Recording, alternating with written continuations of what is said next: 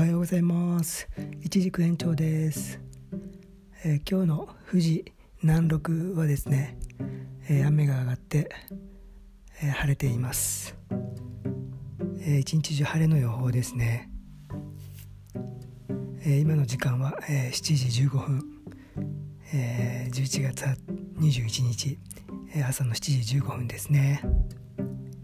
え今の温度は15度。今日は22度ぐらいまで上がる予報です、えー、昨日おとといぐらいですねあの僕のツイッターの方で見たタイムラインの中でハイチュウのお菓子のハイチュウですね。あれの桃太郎ぶどう豊光姫っていうダブルの味のことがたくさんタイムライン上で出てたのでちょっと僕も気になって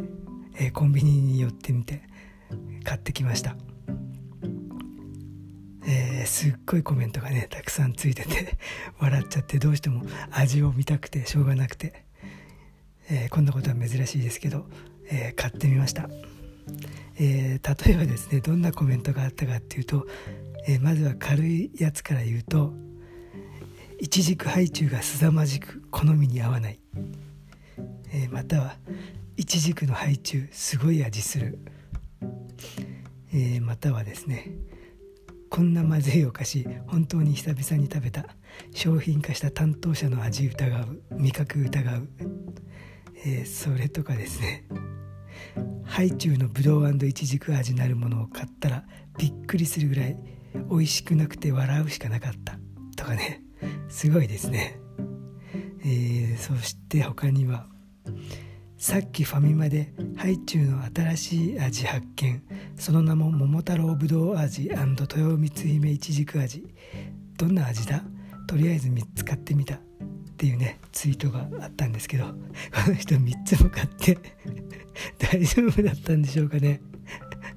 えー、恐ろしいですね。えー、それとか他にはですね今日ぶどうといちじくってハイチュウ2個買ったんよ。見つけたら買ってみて。微妙すぎた ってありますね。みんな2個買いとか3個買いとかするんですね。あとねちょっとどんどん読んでいくとハイチュウのブドウイチジク味があまりにもまずすぎて衝動のままに350字くらいの文章でまずさの描写と心情を書いてしまった。今度小説で使おう。えー、ハイチュウのイチジクめっちゃカブトムシの土の味する。えイチジクぶどうのハイチュウの味もうわけわからんくて好き。ハイチュウのぶどうイチジク味がものすごくカレー味がするので皆に食べてほしい。ハイチュウのイチジク味がまずすぎてびっくりしている。今までの人生でまずいハイチュウに出会ったことがなかったから初めての体験。ハイチュウのブドウイチジク味まずすぎてお茶で流し込んだ。何これ？ハイチュウまずいとかある？初めての経験。いやみんなすごいコメントですね。この開発者は狙ってやったんでしょうかねこれをね。多分そうでしょうね。僕もねこれ昨日の夜に買って食べてみたんですけどそんなね思わなかったですけどね。まずいとかはねちょっともう一回今食べてみようかな。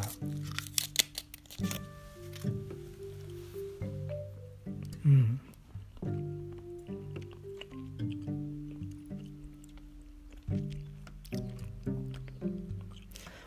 なんか黒糖の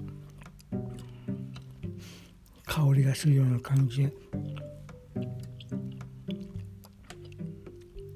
まずいとこは感じないですけどね。何なんだろう。まあ普段ハイチュウとか食べないから。ベーシックな味が分かんないんだけど。うん。うまいとはね言えないんだけど。決してうわまずいとかお茶で流し込むとかはないですね。うん。うん。でもこんだけね面白いコメントついてたから皆さん衝撃だったんでしょうね。桃太郎ぶどうっていうのは食べたことないんですけど豊光姫はねあの久留米で福岡だけが作って生産販売していていう品種のイチジクで。そこら辺の生産者の方が言うには7月ちょっとね普通のイチジクにしてはちょっと早いんですけど7月に出荷されて、えー、店頭に並ぶのが一番美味しいやつなんだよってね伺ったことがあるんですけど実際僕も8月に初めて食べたのかな。本当に美味しくて皮ごと食べてもね本当になんだろう青臭さっていうのが全くなくて本当にフルーティーで桃みたいな感じですね。美味しくてね。びっくりした覚えがあります。それで9月頃かなもう一回食べた時はその時僕いつもあの大概は皮からかぶっていく方なんで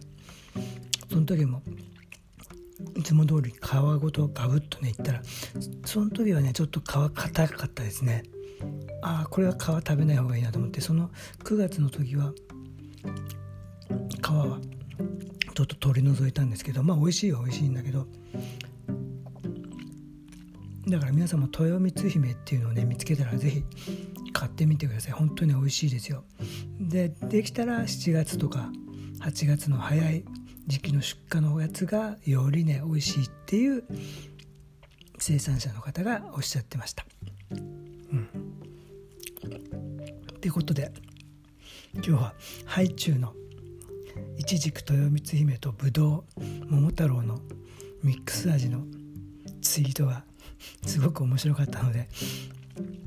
えー、僕もハイチュウを買ってちょっとね確認してみました。まあ、今日はそんな話でした。皆さんもまだ近くにこのハイチュウが売ってやったら試してみてください、えー、今日はここまでです。失礼します。